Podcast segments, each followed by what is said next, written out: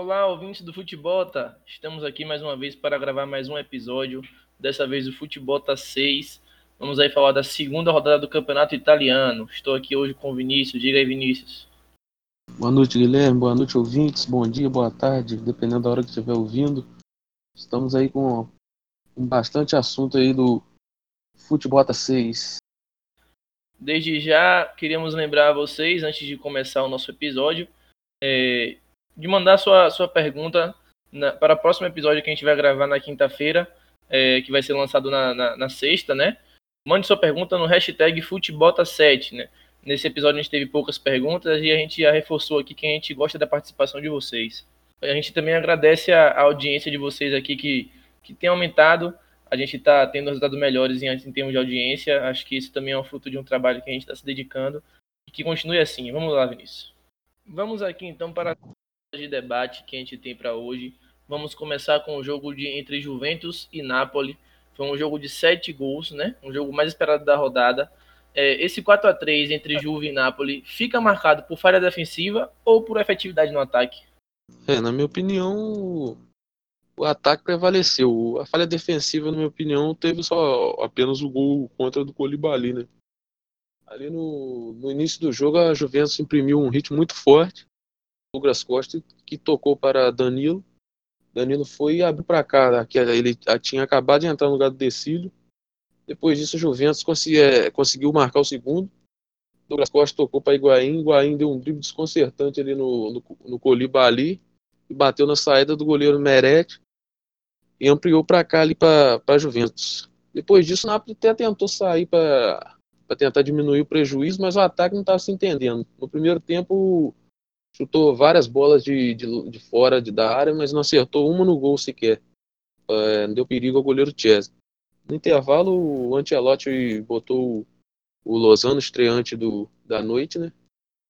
E no lugar do Insigne time melhorou bastante, o, obrigou o Chesney a fazer boas defesas no início do segundo tempo, mas na jogada ali do Douglas Costa com o Matuidi, Matuidi rolou, o, o Cristiano Ronaldo foi lá e fez 3 a 0 jogando balde de água fria.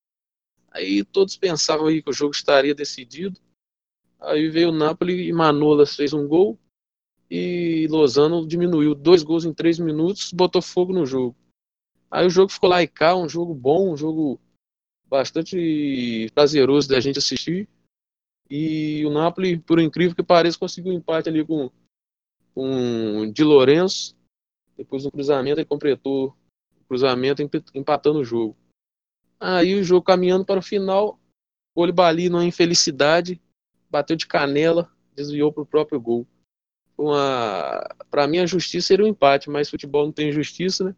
E, na minha opinião, o ataque prevaleceu, tirando esse lance infeliz aí do zagueiro Koulibaly, que é um grande zagueiro, mas não esteve bem nessa, nessa noite.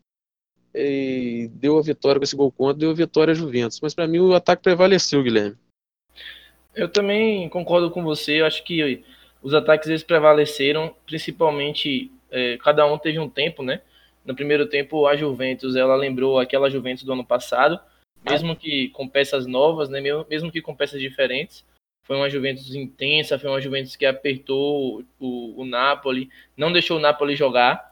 O Napoli não conseguia sair jogando, não conseguia tocar a bola. A Juventus marcava muito forte no campo da Napoli, do Napoli.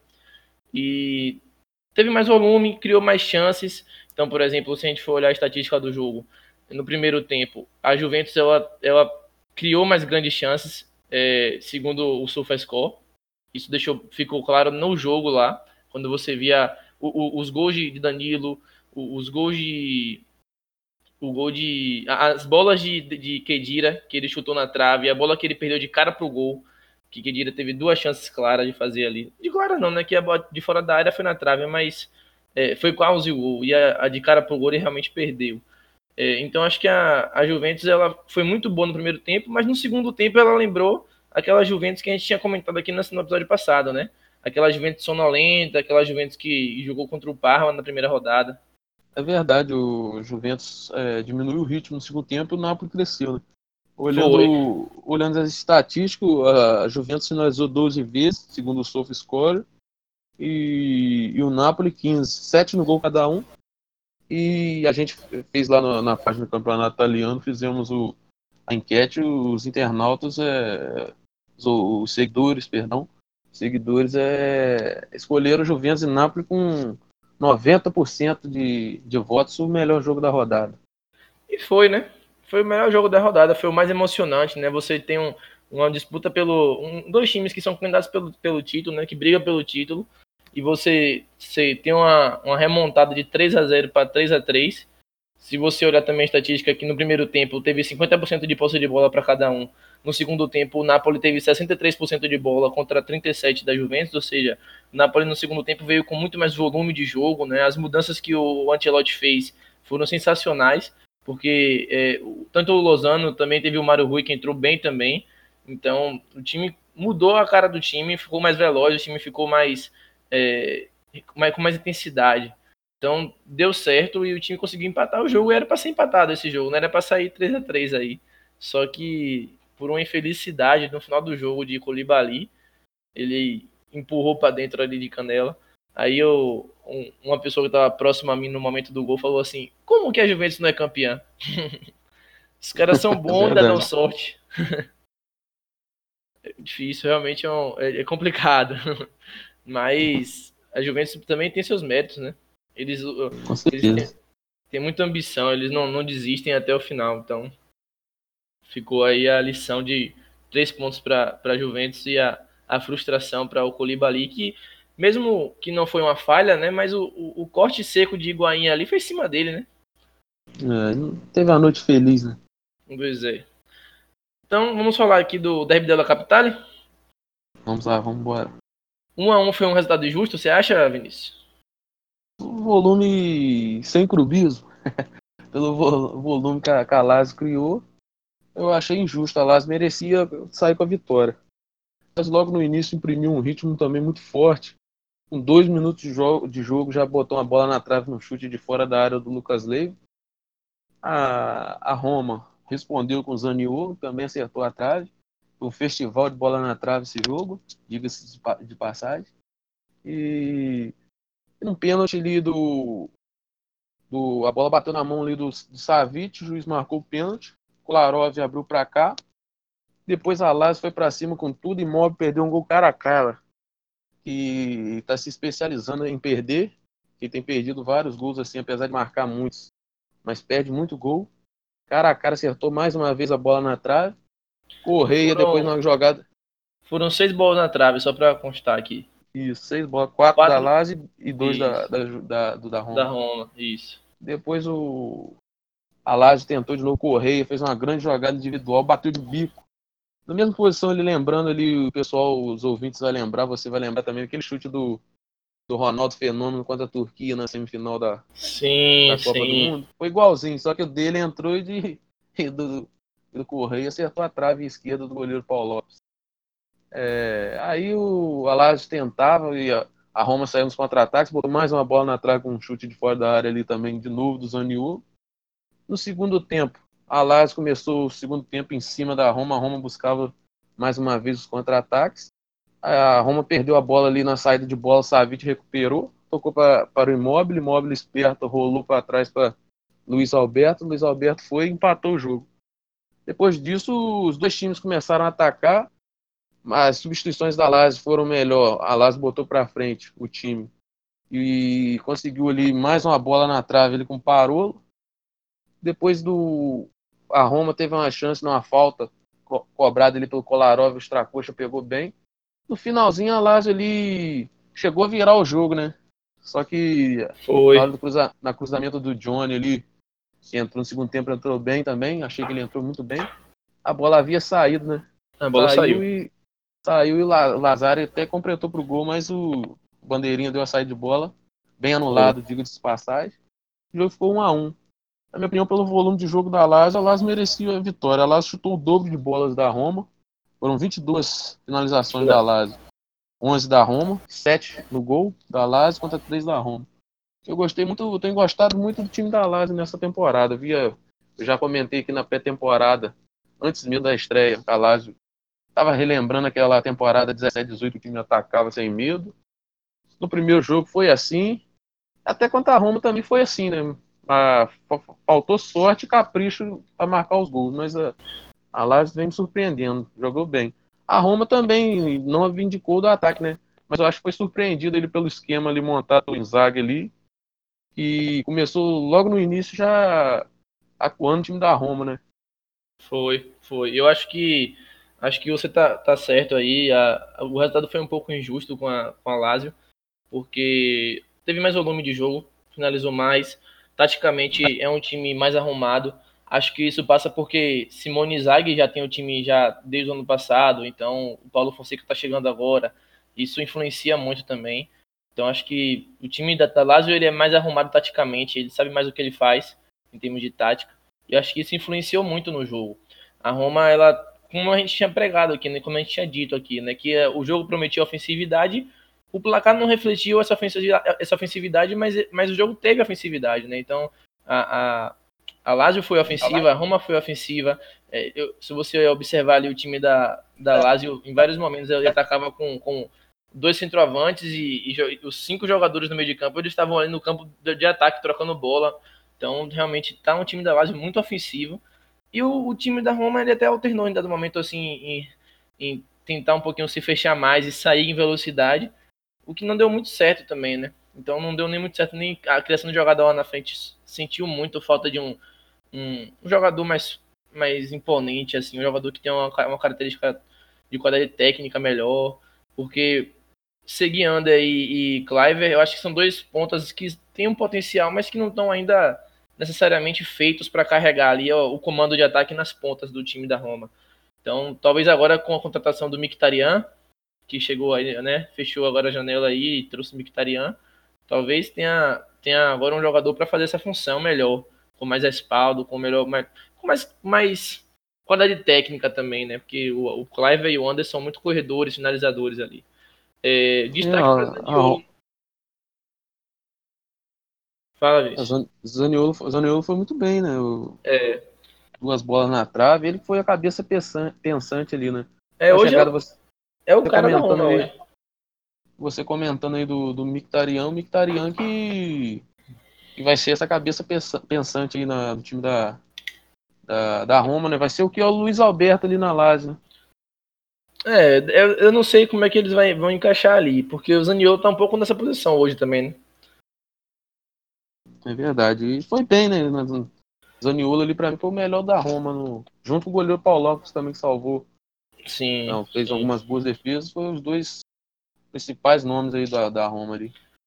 Pois é, acho que a, o, o, resultado foi injusto no fim das contas, que a, a Lazio ela tá bem treinada, tá jogando muito bem ofensivamente. E acho que a, manter a base ajuda, né? É verdade, não perdeu ninguém e trouxe é.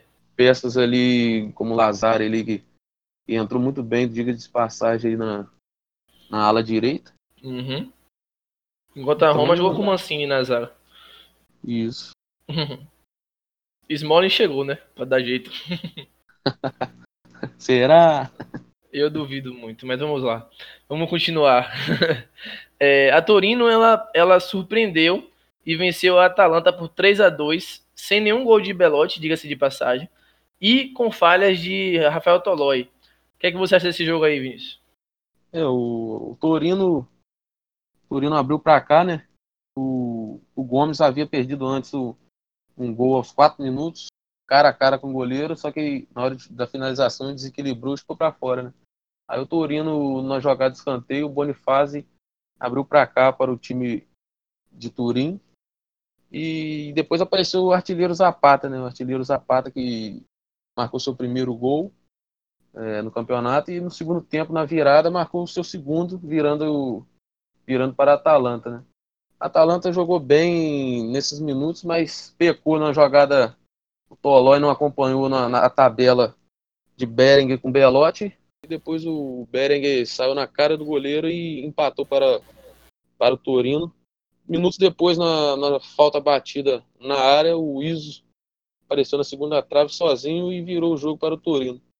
Depois disso, a Atalanta foi para cima, pressionou, o... tentou empate de qualquer jeito, mas o Torino se defendeu bem e, ficou nisso mesmo. Né? O Torino venceu 3 a 2 é, Atalanta finalizou, finalizou bastante, estou 22 bolas no gol, 8, acertou 8 no gol.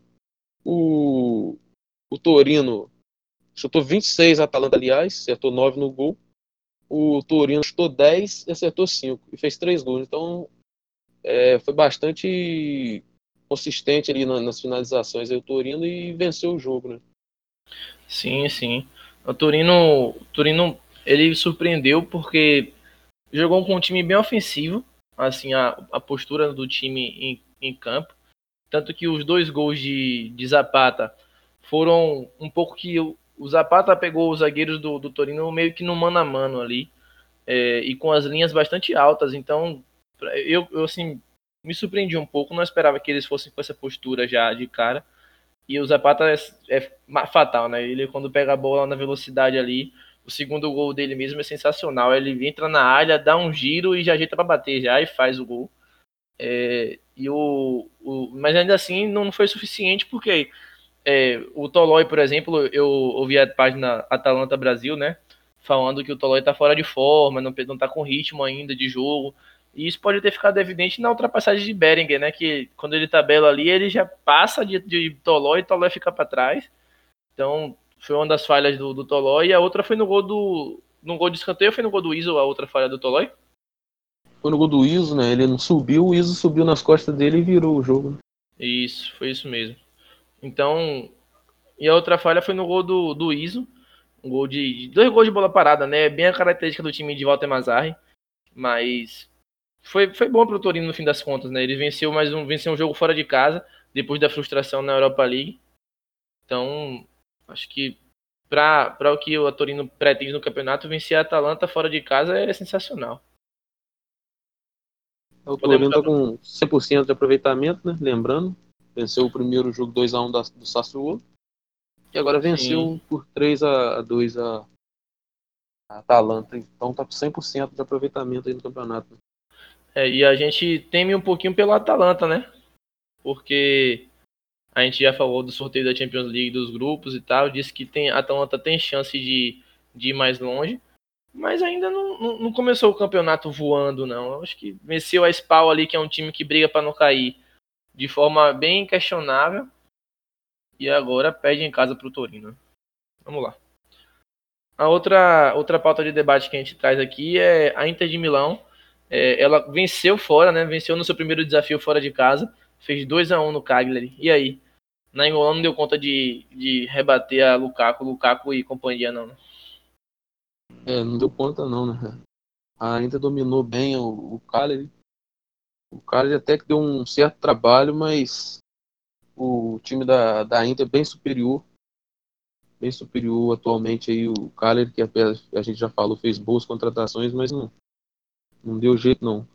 A, a Inter imprimiu um bom ritmo ali no início, aos 27 minutos o Lautaro abriu para cá, né?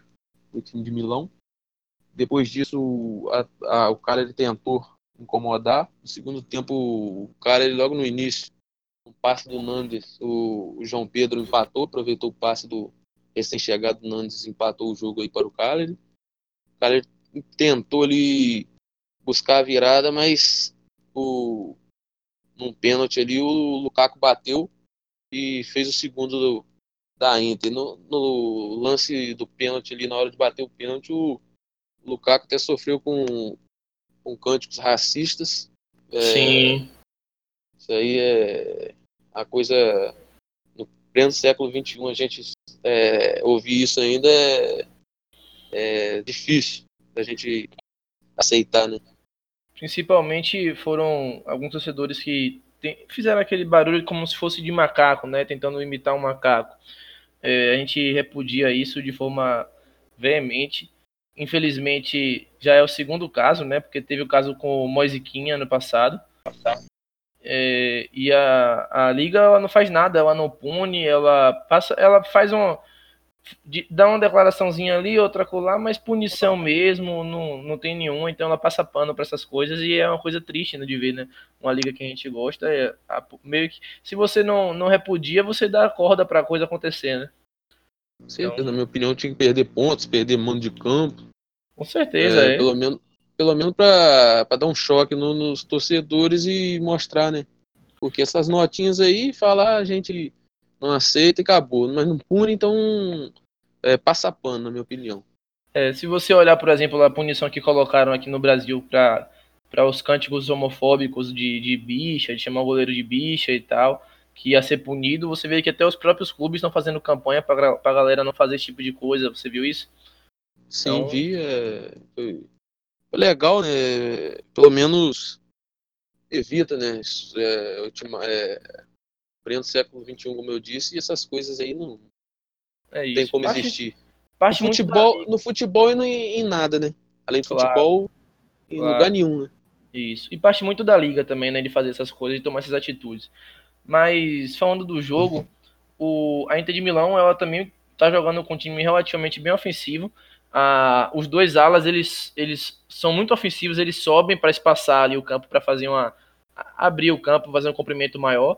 Os três meios de campo também eles ficam na, na frente do, da linha de meio de campo. Contra o Cagliari eles sofreram um pouco mais de dificuldade, porque o Cagliari também joga com um time meio ofensivo. Conseguiu, o Cagliari marcava a saída de bola do time da Inter lá no campo adversário. Na Engolan correu que nem um monstro. E sabe também o Cagliari, por uma, uma partida foi muito boa, né? Ele colocou dificuldades para a Inter, né? Quando eu tava um a um ali, eu, tinha, eu pensei que o jogo ia acabar empatado. Eu não vi a Inter conseguindo criar jogadas, eu não vi a Inter conseguindo chegar com muito, muito perigo ao gol de, de Olsen, que já estreou. E o pênalti ali em cima de Sense deu uma salvada, né? O pênalti foi bom para certeza para fazer o gol. Teve a estreia também nesse jogo de Tiolito, né? De Dio Simeone. Né? Sim, ele estreou ali. Não apareceu muito, né? Mas é o não. seu primeiro jogo. Tem muito ainda a acrescentar o time do cara ali. Sim, sim, sim. E ajudar muito... muito esse time, né? Gostei muito também de Luca Pellegrini, né? O jogador que era da Roma, que foi para Juventus, estava emprestado agora aqui. Jogou de ala ali pela esquerda e participou Sim, várias jogou vezes. Bem, jogou, gostei. Sim. João Pedro também foi bem na partida. O time do o cara João Pedro tá sempre marcando seus golzinhos, né? No, no, Isso. No cara, ele. Isso. Então tá bom, vamos lá, vamos seguir que o tempo já tá estourando. o Milan confirmou o favoritismo, ainda que pelo placar mínimo. Será que ainda falta uma evolução no time de Ampaolo? E qual é o teto dessa evolução? É, né? na minha opinião, o Milan ainda não mostrou o futebol, até pelas peças que tem, o que pode mostrar, né? Pode jogar, na verdade. É, tentou ali, surpreendeu na, na escalação, né? Deixando o Paquetá e o, e o Piontek no banco. Na minha opinião, erradamente. Você tem jogador bom no elenco, você tem que botar para jogar, na minha opinião e o André Silva, né? O André Silva jogou, foi negociado. Foi muito mal no jogo, na minha opinião. Não, acrescentou nada ali. O André Silva foi pro Frankfurt, chegou o rebite. E o Milan ali fez o gol, 1x0 ali. Foi muito mal nas finalizações, né? Teve 16 finalizações acertou só 4 no gol, né? Faltou eficiência. O Brescia praticamente não incomodou, né? O Brescia foi um, um mero espectador ali do jogo ali. O Milan teve mais posse de bola, teve mais chances, mas faltou caprichar. Destaca o, o gol de, de Tcharanoglu com ele pisando dentro da área, né? Foi um cruzamento onde ele fez o gol de cabeça, né? Então... Sim, e, e Gianpaolo cobra isso, tá cobrando mais isso dele, que não é um jogador de, de pisar na área, como a gente na linguagem, né? Ele é mais aquele jogador de chegada, mas não. Parece que tem medo de, de pisar na área, pelo menos nas últimas temporadas. Né? E o Gianpaolo tá, tava cobrando isso dele e já surtiu efeito nesse jogo, né? Fez o gol de cabeça. O, cabeça o Arge... Fala. É, fez o gol de cabeça aí, completando o cruzamento. Aí, o... Sim, sim. O, o, o Rebite chega ali para provavelmente formar o tridente no ataque com, com Susso e Piatek? Eu creio que sim, né? Você é o, o ataque, o Suso pela, pela direita, o Piontek no centroavante e o Rebite jogando ali de, de ponta esquerda ali, entrando na área ali e às vezes fazendo uma dupla de centroavantes, dependendo ali do, do, da dificuldade do jogo ali, com o Piontek. Concordo, eu concordo. O outro destaque para o jogo da, do time da, do Milan foi o Argelino Benassi, né, que jogou de regista ali, jogou de meia central ali, saindo na, ajudando na saída de bola, né, armando o jogo. E foi bem também. Foi um bom jogador, um cara que, que já, tá, já, já jogou no Empoli bem, né? Veio de lá para cá agora fazendo uma, uma boa, assim, pode se dizer meio que uma estreia, né? Ele fez uma, achei uma boa partida ali, uma, uma grata surpresa aí o Benassi. Já, como você disse, foi bem no, no Empoli, na temporada passada ali, um dos destaques. E ele fez uma ótima Copa Africana de Nações ali ao lado do Mares, ele, jogador do Manchester City, e foi uma grata surpresa mesmo. O Benassi jogou muito bem e vai agregar muito aí no futuro e nos próximos jogos aí, durante a temporada, o time do Milan, né? Então, você acha que falta ainda evolução pro time de Gianpaolo, né? Falta ainda, no, apesar do trabalho de João Paulo tá no início, mas o time nas duas rodadas aí deixou a desejar. Sim, sim. E eu, eu também eu concordo com você, acho que o time ainda precisa melhorar. Acho que o Gianpaolo tá aos poucos ali, introduzindo sua forma de jogar ali. Mas eu queria saber assim, qual é o teto dessa evolução para você? Você acha que os caras vão chegar aqui que nível de futebol? Cedo, né? Pra gente falar, né, Guilherme? Mas o Milan dá pra, pra brigar naquela Liga Europa, na, na Liga dos Campeões, né? Se vai, é, é outra história. Pelas peças que tem, né? O, sim, sim. Um grande, um grande atacante, gosto muito ali dele. O Benassi, que mostrou já o que veio, jogou bem, vai agregar muito. Tem o Paquetá, que tem qualidade indiscutível. O Piontek, presença diária. Então o time tem um bom elenco. Basta o Gianpaolo trabalhar para alcançar o nível desejado ali, né? Concordo, mas, eu concordo. Mas o Milan é, tem muito a evoluir ainda. Sim, tem, tem muito a evoluir para chegar nesse nível de brigar pela Champions League ali. Tem elenco, mas falta ainda ajeitar, né? É, a, a escalação do André Silva, inclusive, foi uma coisa que foi muito questionada pelos torcedores, né? Você tem Piatek, que é um cara que é praticamente titular absoluto. Aí você tem o Rafael Leão, que foi. Eles trouxeram como uma promessa, um cara que vem para veio até entre aspas, para o lugar de Cutrone e tal, e não, não colocaram para jogar nenhum dos dois, colocaram o André Silva, que está de saída aí agora, foi pro Frank. Então, questionável também essa decisão do Gianpaolo. Ok, vamos, vamos a alguns destaques rápidos aqui, né? Que para a gente dar conta de vários jogos, a gente não, não perder nenhum, a gente está tentando fazer uns destaques rápidos aqui, que são o Bolonha venceu com um gol no final do jogo de Soriano, de cabeça. O Genoa venceu com tranquilidade a Fiorentina, fez 2 a 1 Será que vem forte para surpreender? E a Sampdoria levou a segunda goleada e agora, dessa vez, com o um hat-trick de Domenico Berardi, que estreou fazendo hat-trick no campeonato. E aí, tem alguma coisa comentada sobre esses três destaques aí? O Bolonha venceu no fim, no fim do jogo, fez um bom jogo, na minha opinião. O Mihailovic esteve presente aí, o guerreiro Mihailovic. É, o time Bolonha, gostei bastante, tá bem acertadinho, né? Desde a a gente falou daquela base nos, nos primeiros episódios do futebol. O time foi muito bem, fez o gol no fim e venceu, chegou a quatro pontos. O Genoa gostei também bastante, foi um bom jogo Genoa Fiorentino, ambos ali buscou o ataque ali.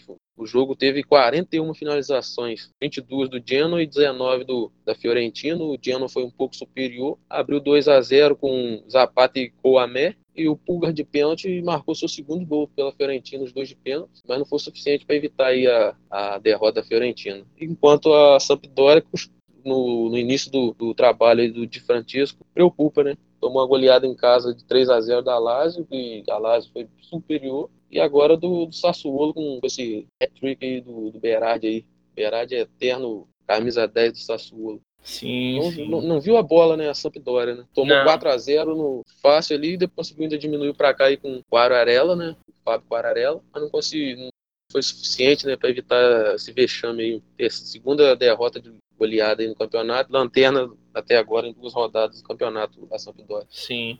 O Bolonha venceu com o gol no final, foi foi bom, né, ver esse gol, assim, do time de Mihailovic, que tá bem ajeitadinho, ter esse resultado positivo. O Genoa venceu com tranquilidade, por que eu disse isso, eu coloquei aqui. Porque o Genoa no jogo parecia que estava vencendo o jogo e sem nenhuma ameaça do Fiorentina. A Fiorentina que conseguiu fazer três gols no Napoli na, na primeira rodada, dessa vez não estava conseguindo criar jogadas contra o Genoa, né? E aí a gente pergunta se o Genoa vem forte para surpreender, porque no primeiro jogo eles, eles empataram com a Roma fora de casa por 3 a 3 né? Então também foi um bom resultado para o time do Genoa. Então será que vai surpreender? Vamos, vamos, vamos aguardar alguns, as cenas dos próximos capítulos aí. Quanto a Sampdoria, de Francesco já, já enfrenta a sua segunda goleada e já deve já deve estar tá começando a enfrentar uma certa pressão lá, né? Porque a Sampdoria não era para estar tá tão mal assim nesse início de campeonato. Enquanto que Berardi não jogou a primeira rodada e já chegou fazendo três gols mostrando que é um mérito sim da, da Sassuolo ainda tá com ele lá no time, viu? É um luxo a Sassuolo ter Domenico Berardi no time. Ok, vamos lembrar aqui os palpites, os palpites da rodada passada que a gente fez. É, a, a, gente, não acertou nenhum. A gente não pode pular isso aí não, porque a gente foi um desastre, como diz o Mauro, né? Fomos pífios. E realmente a gente não foi bem. Você não acertou. A gente não acertou nenhum placar exato, mas a gente acertou alguns resultados. Por exemplo, você acertou o empate, que foi em 1 a 1 mas você colocou 2 a 2 aqui, Lazio e Roma. No jogo do Juvenapoli, nós dois colocamos empates, mas escolhi ali que derrubar a gente, né? É. no Atalanta e Torino, a gente colocou que a Atalanta ia vencer e o Torino mostrou que não, não tá pra brincadeira também, venceu o jogo. E o, a gente acertou que o Inter ia vencer e que o Milan ia vencer, isso a gente acertou. Só não acertou os placares, mas a gente os acertou. Placares, pra... é. É. A, gente ainda, a gente ainda vai cravar ainda, estamos aquecendo. Tá, tá. Vamos agora às nossas perguntas e respostas, já que o nosso tempo de podcast já estourou. A pergunta aqui da Lázio Depre, muito obrigado novamente, Lázio Depre, perguntando aqui: é clubismo meu ou a Lázio realmente amassou a Roma? Aí ele colocou aqui no final, faltando sorte. Acho que ele quis dizer faltando sorte para a Lázio ter vencido o jogo. A gente, a gente até comentou, né, já no, no, próprio episódio, que a Lazio mereceu. A palavra não é amassar, né, mas teve um volume de jogo maior, imprimiu um ritmo mais forte e mereceu a vitória. Até o, até o Guilherme comentou, é, comentou e concordou comigo, né, que a Lazio merecia melhor. É a falta de sorte que ele fala na vitória, na minha opinião, as quatro bolas na trave, né? Quatro bolas na trave, faltou realmente sorte, né? Um pouco mais de, de sorte, a Lazio venceria o jogo, né, Guilherme? Sim, acho que sim. Acho que é isso que ele tá querendo dizer. E, e tem razão, né? Tudo bem que teve trave por dois lados, mas a, a Lazio abusou de, de acertar a trave, né? Quatro bolas na trave é demais. Esse jogo aí poderia, foi 1 a 1 poderia ter sido 3 a 3 4 a 4 né? Seria exagero, né? É, pois é. Vamos a outra pergunta da página Tira Imóvel Brasil aqui. eles perguntam: qual é a nota que vocês dariam para Imóvel no jogo de ontem? Daria um 6.5. Ele foi, foi, bem, né?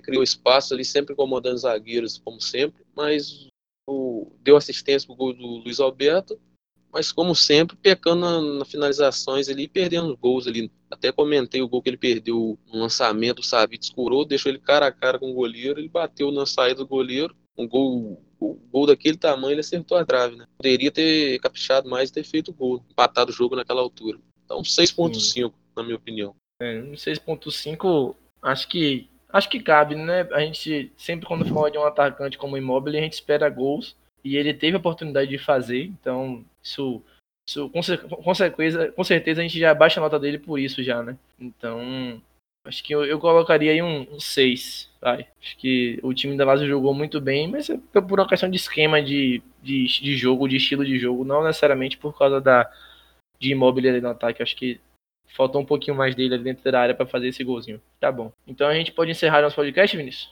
Podemos sim lembrar que episódio de, de, que a gente vai gravar na quinta, o Futebota 7. Vamos reforçar mais uma vez, mande as perguntas, hashtag Futebota 7. E vamos falar da, da, um pouco do mercado de transferência que fechou hoje. A gente vai comentar do mercado de alguns times na, na quinta-feira, o episódio vai ao ar sexta e vamos comentar no jogo da, da Itália, que vai enfrentar a Armênia pelas eliminatórias da Eurocopa 2020 Sim. na quinta-feira, vai enfrentar a Armênia. A gente vai falar um pouco desse jogo e do mercado de transferência, já convidando o pessoal para hashtag Futebota7, mandar opinião, as sugestões, críticas e as perguntas que estaremos respondendo vocês aí na quinta, Sim, se Deus quiser.